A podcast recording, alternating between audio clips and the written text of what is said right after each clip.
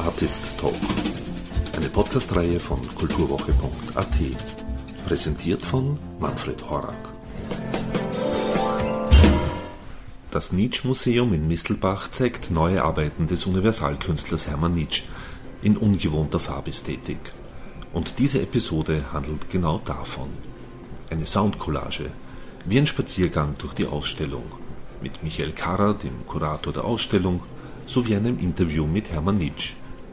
Von Nietzsche stammt natürlich auch die Musik, gewissermaßen Farbklänge des Lichts, die uns die Farbharmonie und Designsphilosophie von Hermann Nietzsche näher bringt und nicht zuletzt auch seinen dritten Auferstehungszyklus zum Gesamtkunstwerk macht.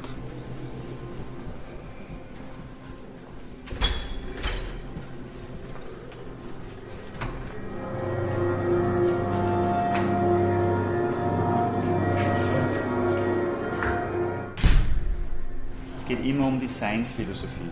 Wir in Österreich haben hauptsächlich das Schüttbild im Kopf. Ja. In Italien, wo auch ein Museum existiert in Neapel, ähm, hat eigentlich das Schüttbild fast keine Relevanz. Dort ist das Blut im Vordergrund. Die stellen ausschließlich Relikte aus und äh, Werke, die in Zusammenhang stehen mit seinen Aktionen. Österreich hat diese, das ganz andere Profil und äh, das ist ganz spannend. Auch äh, in Mexiko äh, wo wir ja auch äh, äh, Aktivitäten gemacht haben und auch einige machen wollten.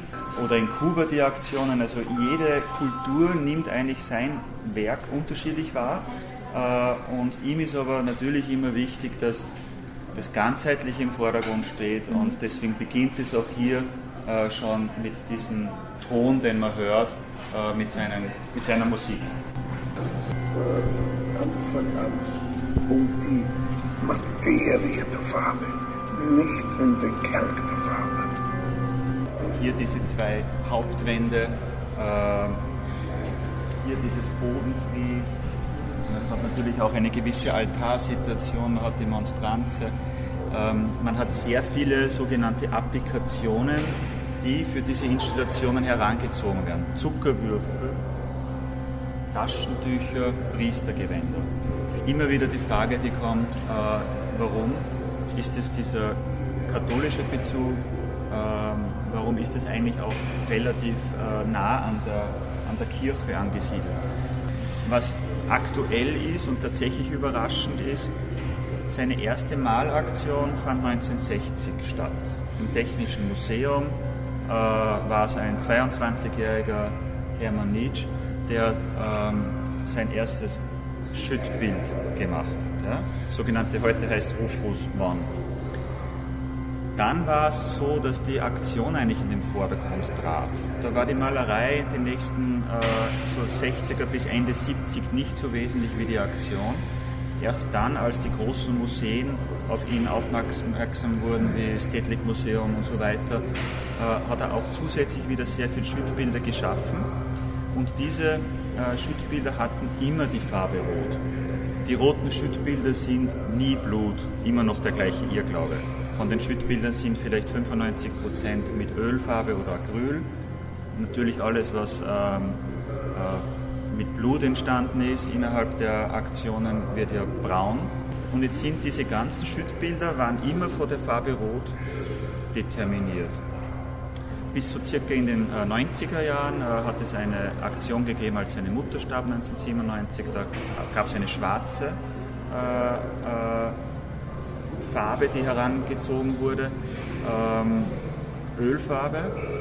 Und dann zur Jahrtausendwende, und das ist wesentlich, hat er das erste Mal mehrere Farben eingesetzt. Er hat damals schon diese Phase als Auferstehungszyklus bezeichnet. Warum Auferstehungszyklus? Weil er diese Farben einfach äh, mit, einer, mit einem Auferstehungsprozedere, mit einer Leichtigkeit, mit einer gewissen Transistenz verbindet. Ja? Und äh, das hier ist der dritte Auferstehungszyklus. Er hat so gewissermaßen dreimal sich mit mehreren Farben auseinandergesetzt. So kräftig, so intensiv, so harmonisch, ist ganz wichtig, äh, war es noch nie er hat natürlich eher diese Ekstase, diese Dramaturgie im Werk in den letzten Jahrzehnten gehabt. In den letzten Jahren löst sich das alles ein bisschen auf in, in eine gewisse Harmonie. Ist auch nichts Neues, gibt es einige Künstler, äh, die im späten Werk äh, sich so entwickeln. Das wird ab und zu wahrgenommen als gefällig oder als äh, dekorativ, als plakativ, jetzt negativ kritisch äh, interpretiert. Äh, in der Kunstgeschichte ist das ein ganz äh, normaler Prozess, weil er korrespondiert mit der jeweiligen Persönlichkeit. Ja? Er hat mit den meisten Sachen Frieden geschlossen. Er ist an sich viel harmonischer, er steht über den Dingen. Äh, er hat dieses Radikale ähm, in dieser Form nicht mehr, das er früher hatte. Aber, und das ist ganz wesentlich, diese, Farb, diese Farbentwicklung korrespondiert immer noch vollständig mit seinem Gesamtkunstwerk. Warum? Wenn wir uns jetzt bestimmte Bilder anschauen, er empfindet das tatsächlich so, ob er jetzt in Tomaten wühlt ja, und gatscht und quetscht, ja, oder in Gedärmen oder in einer Farbsubstanz, ist für ihn das, die gleiche sinnliche Erektion. Ja. Das ist dieses Gefühl, das ihn einfach äh, fasziniert und stimuliert letztendlich. Er sieht diese Bilder nicht als Schüttbilder, sondern als äh, wortwörtliches Begreifen von Farbsubstanzen ich sage mal, jetzt ist er 82 dann äh, bis zu seinem weiß nicht, 55, 60. Lebensjahr nie gewusst, wie er irgendwas bezahlt. Das heißt, er hat ja in den Medien vielleicht gewissermaßen Erfolg gehabt, aber materiell gar nie. Und äh, da sieht man, das steckt in einem drinnen und man bleibt konsequent dran, äh, vollzieht das, weil man nicht anders kann. Und äh, dann entsteht, glaube ich, auch ein viel konzentrierteres, mächtigeres Werk, als vielleicht, wenn man mit einem gewissen Wohlstand schon als Künstler äh, aufwächst. Viele Künstler würden mich jetzt da kritisieren, aber das ist meine persönliche Meinung, dass das zwischen der Generation und den beiden anderen ein wesentlicher Unterschied ist. Was hat sich bei ihm verändert, nachdem er zum Wohlstand gekommen ist? Bei irgendwas muss ja Es ist natürlich haben. das Umfeld. Es gibt äh, einen sehr großen Mitarbeiterstab. Ja, also wenn man das alles jetzt nimmt, von Nietzsche Foundation bis Museen und so weiter, sind wir da gleich mal bei 60, 70 Personen. Ähm, es ist natürlich so, dass er, äh, ich weiß nicht, äh, essen und trinken kann, was er will äh, und bei ihm selber direkt hat sich null verändert. Diese rationelle Komponente gibt es nicht deswegen bei ihm selber, außer dass er sich alles an Farben kaufen kann, alles an Keilrahmen, was er will, Aktionen, Sinfonien macht mit 100 Personen, äh, das kostet alles viel Geld. Das Sechstagespiel kostet sicher ein bis eineinhalb Millionen Euro. Das kann er sich leisten.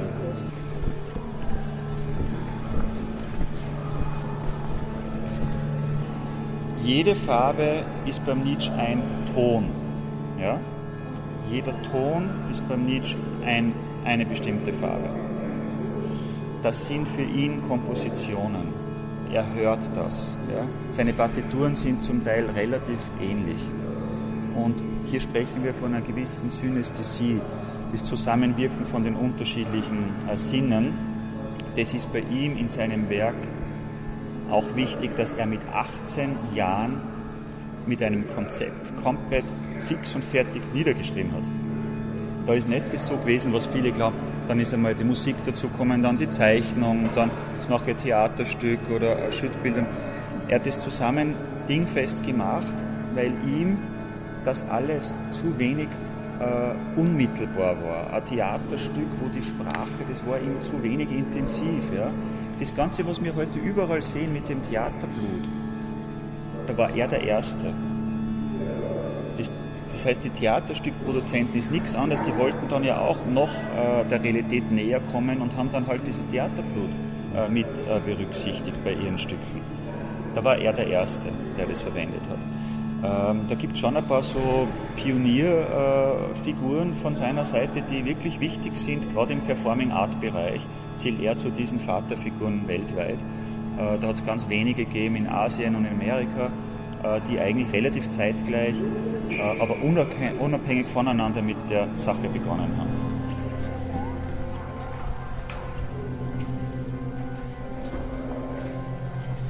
Das ist hier ein Permanentraum, der primär seiner Biografie gewidmet ist. Hier haben wir so quasi diese Timeline von 1957 weg. Da sind auch ganz alte Videos dabei äh, aus den 60ern. Äh, sieht man auch, finde ich faszinierend, äh, eh hinten und vorn kein Geld, aber irgendwie dokumentiert ist immer geworden.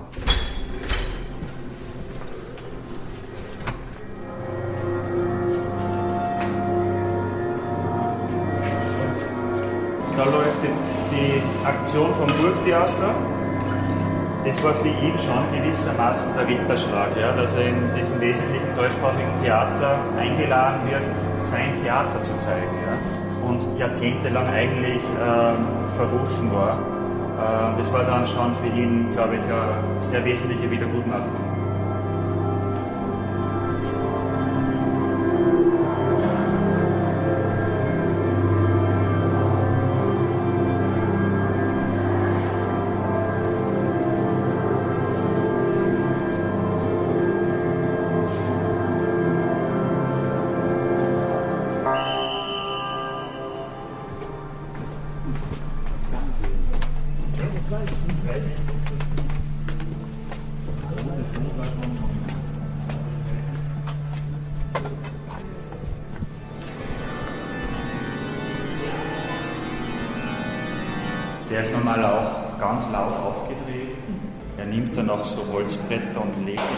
Die Orgel und dann sind teilweise circa zehn unterschiedliche Klänge gleichzeitig. Sie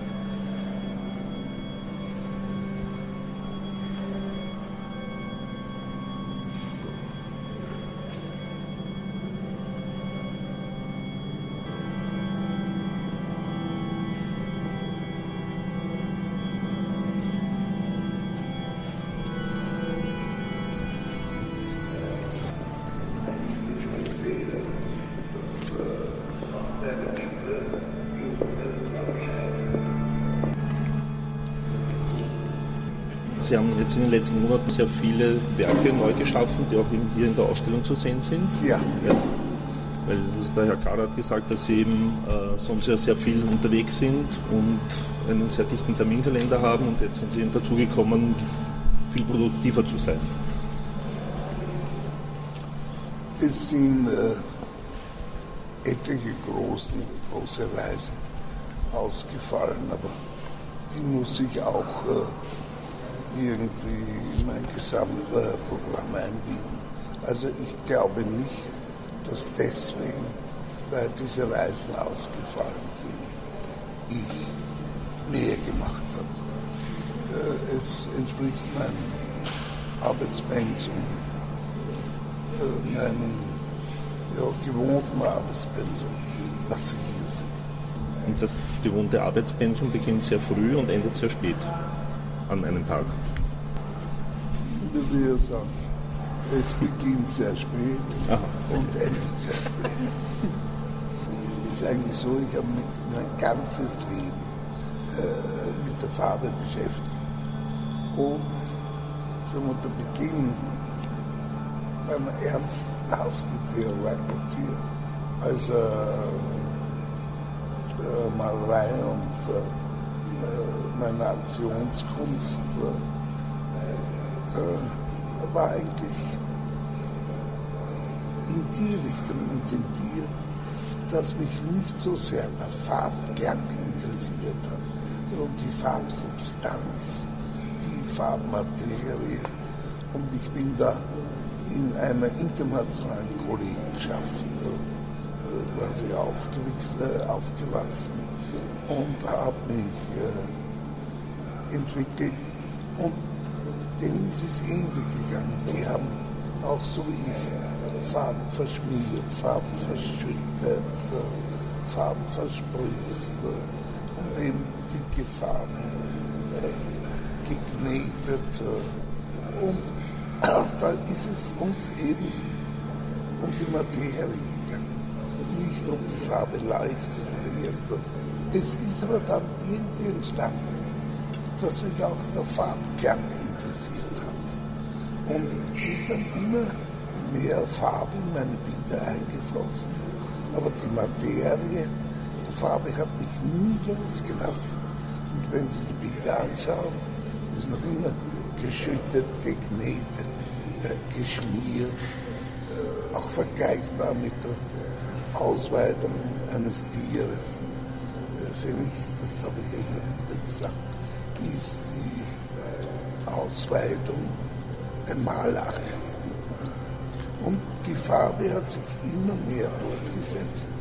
Und das sind jetzt eher die letzten Resultate, wo die Farbe vielleicht mehr brilliert als vorher. Und das ist aber auch parallel gegangen mit der Musik meines Theaters. Zuerst das Geschrei, Lärm, ekstatische, atonale eben, Lärmmusik. Und jetzt entwickelt sich meine Musik immer mehr in Richtung Orgelklang.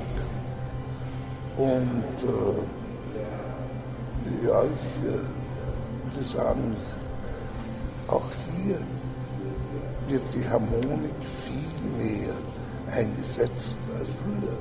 Es gibt es in meiner Musik wieder Tonarten.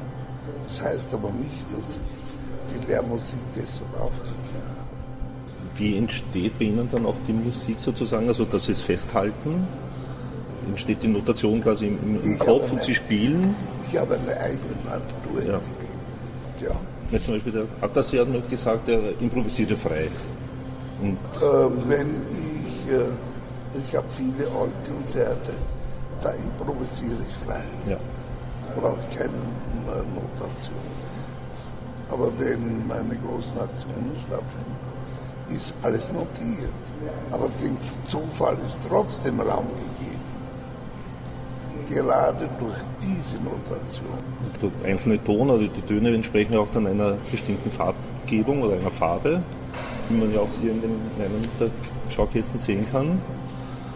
Ich würde sagen, entsprechend laufen parallel. Also man hört immer wieder, dass Klänge äh, parallel live laufen, äh, eben zu Farbintentionen.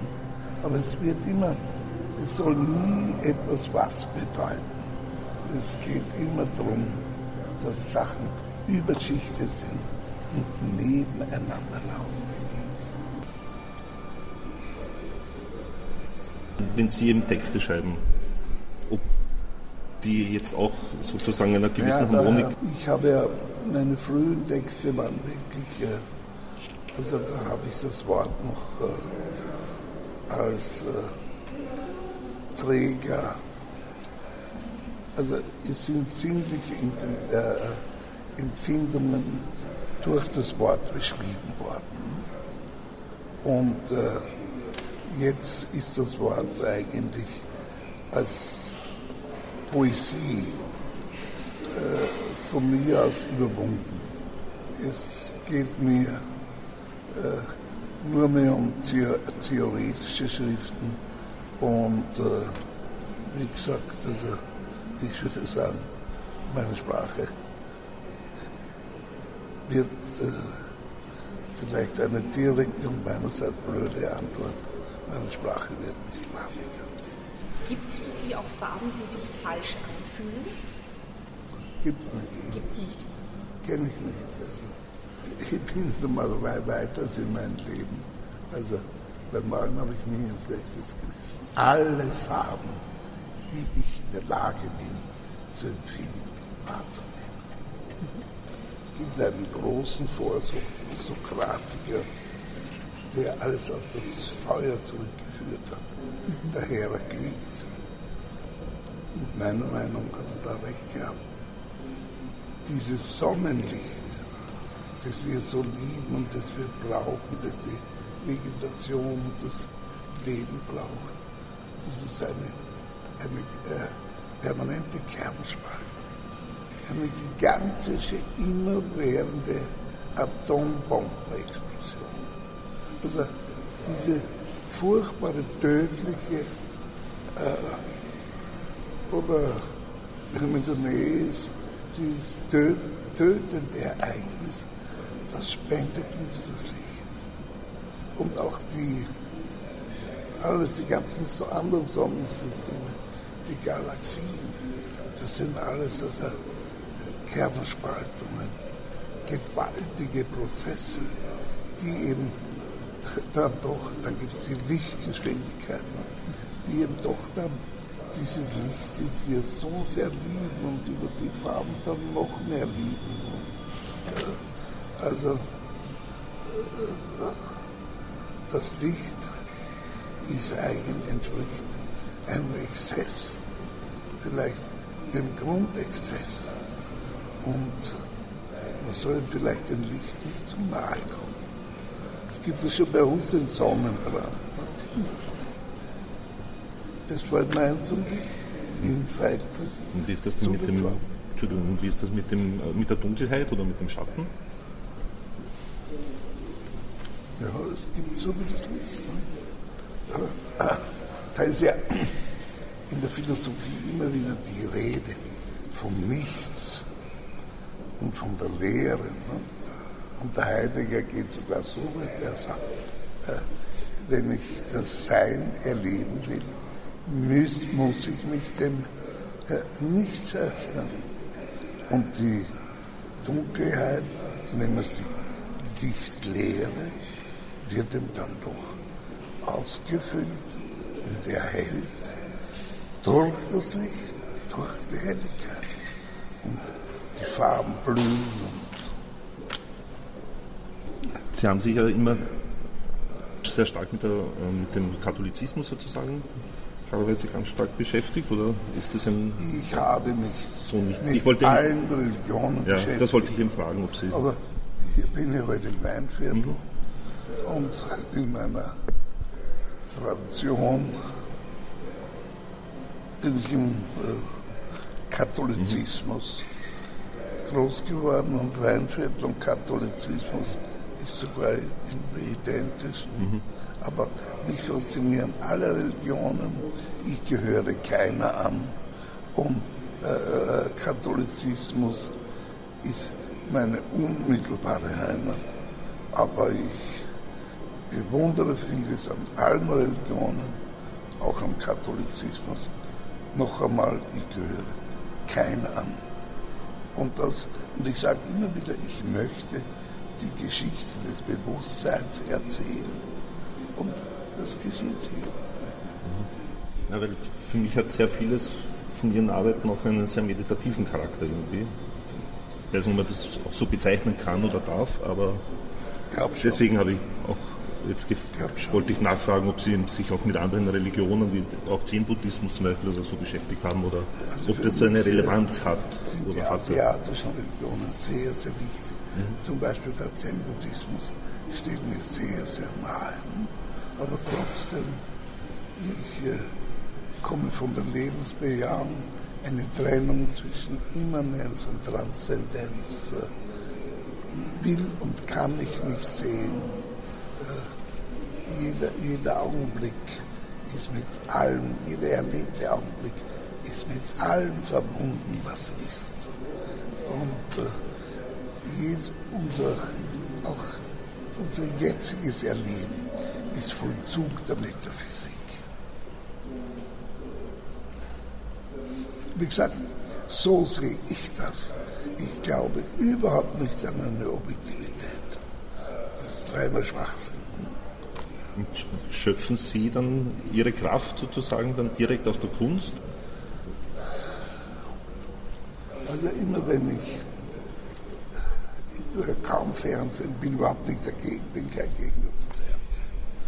Und äh, immer wenn ich in die Zeitungen schaue, da sehe ich immer vom Sozialen, was man alles tun muss, äh, dass es allen Menschen gut geht. Immer wird darauf hingewiesen,